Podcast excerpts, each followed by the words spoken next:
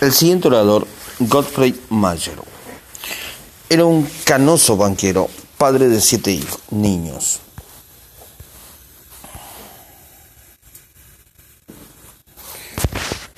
La primera vez que intentó hablar enmudeció, literalmente, de pánico.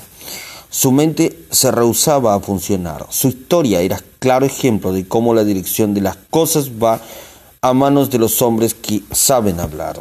Mayer trabajaba en Wall Street y desde hace 25 años vive en Clifton, Nueva Jersey. Durante ese lapso no tomó parte activa en los asuntos de la comunidad y conoció perdón, durante ese lapso no tomó parte activo en los asuntos de la comunidad y conoció a lo sumo a unas 500 personas. Poco después de inscribirse en el curso Carnegie, recibió su cuenta de impuestos y se refugió al ver tasas que consideraba injustas.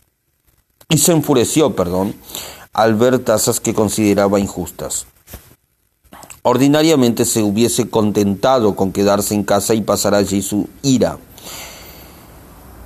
O ir a comentar la injusticia con sus vecinos, pero en esta ocasión se puso el sombrero.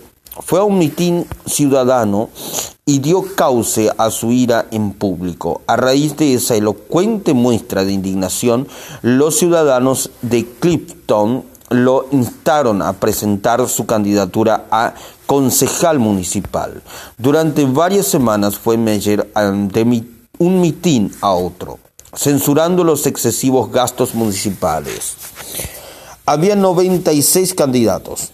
Cuando se contaron los votos, el nombre de Godfrey Mayer era el que estaba a la cabeza. Casi de la noche a la mañana se había convertido en una figura pública entre las 40.000 personas de la comunidad.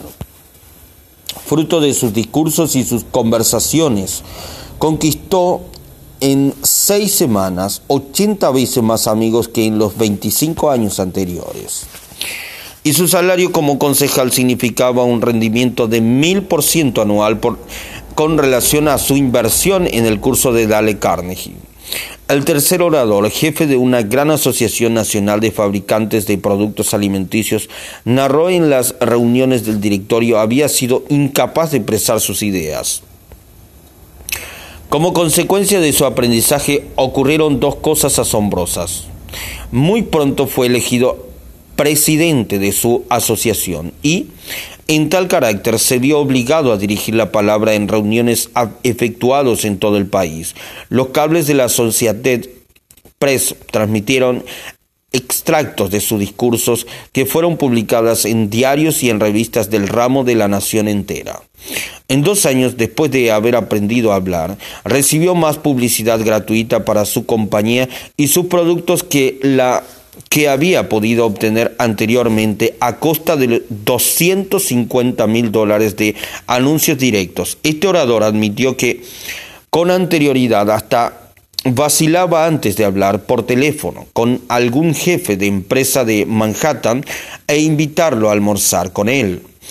Pero como resultado del prestigio logrado mediante sus discursos, esos mismos jefes de empresas eran quienes le hablaban ahora, lo invitaban a almorzar y le pedían disculpas por molestarlo.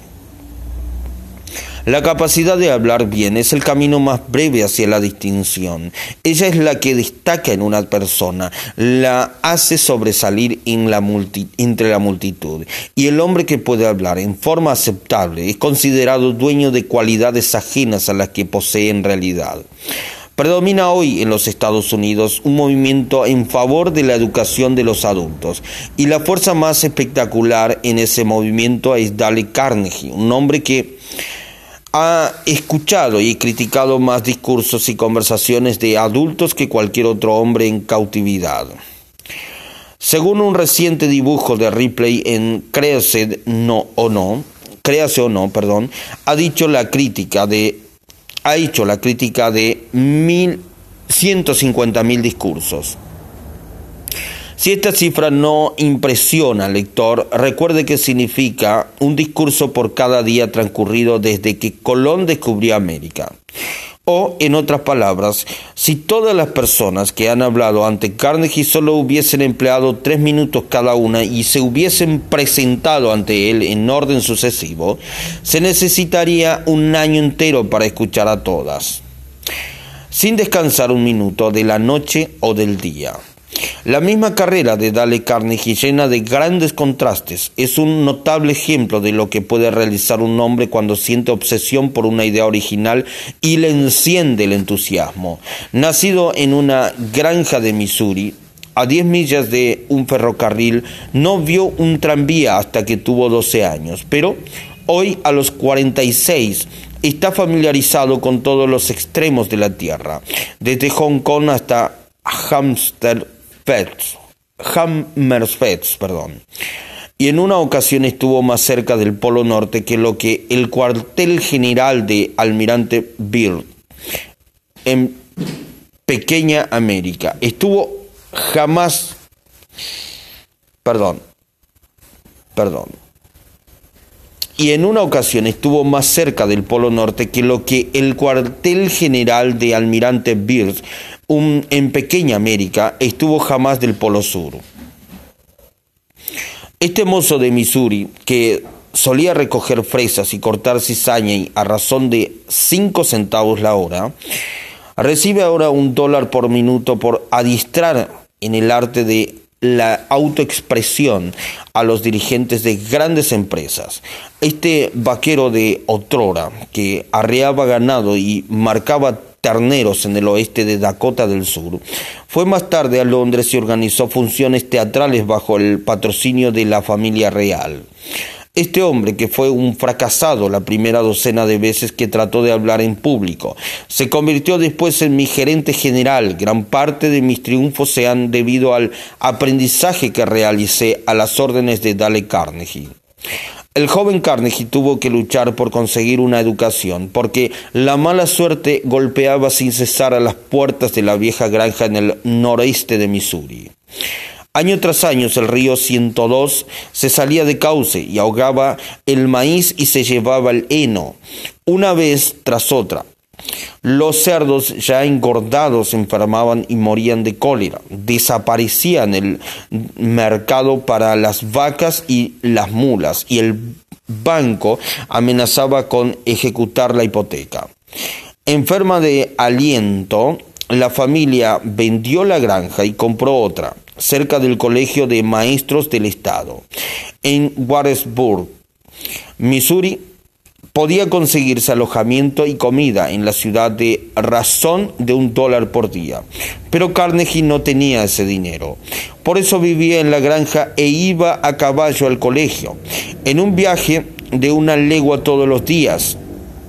En la granja ordeñaba las vacas, cortaba leña, alimentaba a los cerdos y estudiaba sus verbos latinos a la luz de una lámpara primitiva hasta que se le nublaban los ojos y, comenzaban a y comenzaba a cabecear. Y al irse a la cama a medianoche ponía el despertador para las tres de la madrugada. Su padre criaba cerdos, Dorox Jersey de pura raza, y durante las noches más frías había peligro de que los lechones murieran helados, para impedirlo, se los colocaba en un cesto cubierto por una arpillera y se los dejaba junto a la cocina. Los lechones exigían alimentos a las 3 de la mañana. Cuando sonaba el despertador, Dale Carnegie dejaba el abrigo de su cama, tomaba el cesto y llevaba los lechones hasta las madres esperaba a que mamaran y los llevaba de vuelta a, a, la tibieza de la cocina. Había 600 estudiantes en el colegio de maestros del Estado y Dale Carnegie formaba parte de un aislado grupo de media docena de niños que no tenían dinero para vivir en la ciudad. Estaba avergonzado de la pobreza que le hacía necesario volver a la granja, a ordeñar vacas todas las noches. Le avergonzaba su ropa, pantalones demasiado cortos, chaqueta demasiado ajustada. A medida que se desarrollaba rápidamente su complejo de inferioridad, buscaba algún camino para distinguirse. Bien pronto vio que en el colegio había ciertos estudiantes que gozaban de influencia y prestigio. Los jugadores de fútbol y béisbol y los que triunfaban en torneos de oratoria y de debates. Como comprendió que no tenía facilidad para el deporte, decidió ganar uno de los torneos de oratoria. Tardó meses en prepararse para ello. Practicaba mientras galopaba a caballo de su casa al colegio y del colegio a su casa. Practicaba discursos mientras ordeñaba las vacas y después subía un fardo de hino en el granero y con gran entusiasmo y muchos gestos arengaba a las asustadas palomas acerca de la necesidad de contener la inmigración japonesa. Mas, a pesar de todo, este entusiasmo y de tantos preparativos fue derrotado una vez tras otra. Tenía entonces 18 años y era sensitivo y orgulloso. Tanto se desalentó, quedó tan deprimido que hasta pensó suicidarse. Y de, y de pronto comenzó a triunfar. No solamente en un torneo, sino en todos los torneos de oratoria del colegio. Otros estudiantes le rogaron que los preparara y también ellos triunfaron. Terminados ya sus estudios, empezó a vender cursos por correspondencia a los rancheros del oeste de Nebraska y del oeste de Wyoming, Wyoming, perdón. Wyoming, perdón. A pesar de su energía y su entusiasmo sin límites, no pudo prosperar. Llegó a tal punto de su decepción que fue a su cuarto en un hotel de Alliance Nebraska, en pleno día, se arrojó sobre la cama y lloró desesperado. Ansiaba volver al colegio, anhelaba retirarse de la dura batalla de la vida, pero no podía. Decidió entonces ir a Omaha, y conseguirse otro empleo. No tenía dinero para el pasaje ferroviario y por ello viajó en un tren de carga, dando agua y forrajes a los vagones de caballos a cambio de su pasaje. Llegado al sur de Omaha, perdón, consiguió un empleo de vendedor de tocino, jamón y cecina para Armour y compañía. Le asignaron un territorio difícil, entre las tierras malas y las zonas de indios y de hacendados en el oeste de Dakota del Sur. Recorría el territorio en trenes de carga y en diligencias y a caballo y dormía en hoteles primitivos donde la única separación entre las habitaciones era un tabique de lona. Estudió libros para viajantes de comercio, montó potros, jugó al póker con hombres rudos y aprendió a cobrar las cuentas. Cuando algún tendero no le podía pagar en efectivo el tocino y los jamones que había perdido, pedido, perdón, Dale Carnegie retiraba de los estantes una docena de pares de zapatos de zapatos, perdón. Los vendía a los empleados ferroviarios y entregaba el producto a la Armor y compañía. A menudo tenía que viajar en tren de carga a 150 kilómetros por día. Cuando el tren se detenía para descargar mercancías, Carnegie corría al centro de la población. Veía a tres o cuatro comerciantes, recibía sus pedidos y cuando sonaba el silbato de la locomotora, corría calle abajo otra vez y subía al tren ya en movimiento. En menos de dos años convirtió a un territorio improductivo que estaba en el vigésimo quinto lugar de la lista, en el primero de todos los 29 que dependían de la central de Omaha. Armour y compañía ofreció ascenderlo diciéndole usted ha conseguido lo que parecía imposible, pero rechazó el aumento y anunció y renunció. Sí, renunció. Fue a Nueva York, estudió en la Academia de Artes Dramáticas y recorrió el país haciendo el papel de doctor Harley en Puli la del circo. Jamás sería un Book o un Barry Moore. Tuvo sentido común para reconocerlo. De modo que volvió a trabajar como vendedor, esta vez de camiones automóviles para la Packard Motor Car Company. Nada sabía de mecánica y nada le importaba de motores. Terriblemente desgraciado tenía que hostigarse todos los días para ir a trabajar. Anhelaba tener tiempo para estudiar, para escribir los libros que allí, en el colegio, había deseado escribir.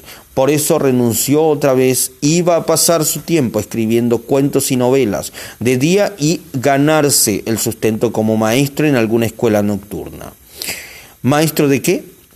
Al recapacitar y, valorar su actuación en el colegio, advirtió que su adiestramiento para hablar en público le había dado más confianza, valor, soltura y capacidad para conversar y tratar con la gente de negocios que todo el resto de las asignaturas estudiadas. Por este motivo instó a las escuelas de la Asociación Cristiana de Jóvenes en Nueva York a que le dieran una oportunidad para organizar cursos sobre oratoria para hombres de negocios. ¿Qué? ¿Convertir a los hombres de negocios en oradores? Absurdo. Ya lo sabían. Habían hecho la prueba con estos recursos y siempre fracasaba. Cuando se negaron a pagarle el sueldo de dos dólares por noche que pedía Carnegie, este convino en enseñar a comisión y percibir un porcentaje de los beneficios netos. Si es que se hacían beneficios. Y en menos de tres años le pagaban 30 dólares por noche sobre esta base en lugar de dos. El curso fue creciendo, otras ramas de la asociación oyeron hablar del caso. Después la voz se pasó a otras ciudades. Dale Carnegie se convirtió, se convirtió bien pronto en un famoso profesor ambulante que cubría Nueva York, Filadelfia, Baltimore y más adelante Londres y París. Todos los textos eran demasiado académicos y poco prácticos para los hombres de negocios que acudían a sus cursos. Intrépido como siempre, se sentó a escribir uno que tituló Cómo hablar bien en público a influir en los hombres de negocios. Este libro es ahora el texto oficial de todas las escuelas de la Asociación Cristiana de Jóvenes, así como de la Asociación de Banqueros y de la Asociación Nacional de Hombres de Crédito. Dale Carnegie sostiene que cualquier hombre puede hablar cuando se enoja. Dice que si se derriba de un puñetazo en la mandíbula al hombre más ignorante de la ciudad, se lo verá ponerse de pie y hablar con una elocuencia, un calor y un vigor que rivalizarán con los mejores esfuerzos de William Jennings Bryan en sus días famosos. Sostiene Carnegie que casi todas las personas pueden hablar pasablemente en público si tienen confianza en sí mismos y hay una idea que hierve en su interior, si hay una idea que hierve en su interior. La forma de lograr confianza en sí mismo, añade, es hacer lo que se teme hacer y reunir, es, y reunir en este sentido una historia de experiencias felices. Por eso, obliga a cada alumno a hablar en todas las clases del curso. El auditorio está lleno de, de simpatía por el orador. Todos están en el mismo aprieto, y mediante una práctica constante todos logran la confianza, el valor y el entusiasmo que han de hacer valer cuando hablen en privado. Dale Carnegie dice que se ha ganado la vida en estos años, pero no como profesor de oratoria pública. Esto ha sido un incidente. Dice que su tarea principal ha consistido en ayudar a los hombres a dominar sus temores y a desarrollar su seguridad y su coraje. Al principio empezó solamente con un curso de oratoria pública, pero los estudiantes que lo seguían eran hombres de negocios. Muchos de ellos no habían entrado en una aula durante 30 años. Muchos pagaban esa enseñanza por cuotas. Querían resultados y los querían rápidos, resultados que pudiesen utilizar al día siguiente en sus entrevistas comerciales y al hablar ante grupos de hombres de negocios. Por esta razón Carnegie se vio obligado a ser veloz y práctico. De ello ha surgido su sistema de enseñanza, que es único. Una notable combinación de oratoria en público, de capacidad como vendedor, de relaciones humanas y de psicología aplicada. Como no es un esclavo de ninguna regla inflexible, ha logrado presentar un curso que es tan eficaz como la viruela y mucho más divertido. Cuando terminan las clases, los alumnos forman clubes y continúan reuniéndose en ellos cada 15 días, durante muchos años. Un grupo de 19 hombres de Filadelfia se ha venido reuniendo dos veces por mes durante la época invernal desde hace 17 años. Hay muchos hombres que viajan 80 o 100 kilómetros en automóvil para asistir a las clases de Carnegie. Un estudiante solía hacer todas las semanas eh, con ese fin, el viaje de Chicago a Nueva York. El profesor William James, perdón, de la Universidad de Harvard solía decir que la persona común solo desarrolla el 10% de su capacidad mental latente. Dale Carnegie Al ayudar a los hombres y las mujeres a negocios, de negocios perdón, a desarrollar sus posibilidades latentes, ha creado uno de los movimientos más significativos en la historia de la educación de los adultos. Lowell Thomas, 1936.